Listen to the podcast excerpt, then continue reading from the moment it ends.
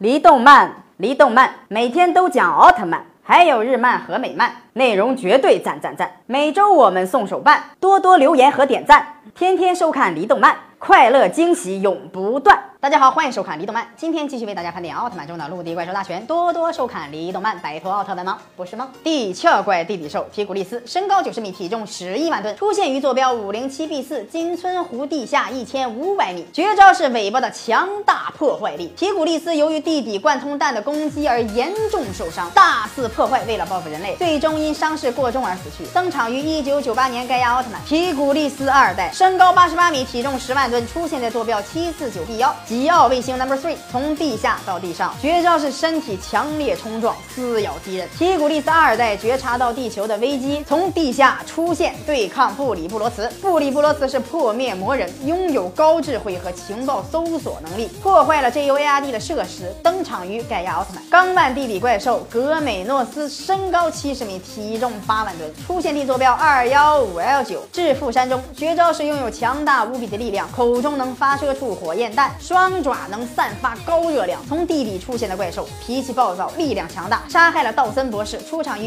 1998年的盖奥特曼，格美诺斯二代，身高71米，体重8万三千吨，出现在悉尼郊外的岩石地带。绝招是从口中发射出光弹。它是地球怪兽，从口中发射出光弹攻击空中的德比西。今天就是这些怪兽了，大家都认识吗？要想知道更多怪兽百科的话，请关注林特曼，我们每天都会更新哦，敬请期待吧。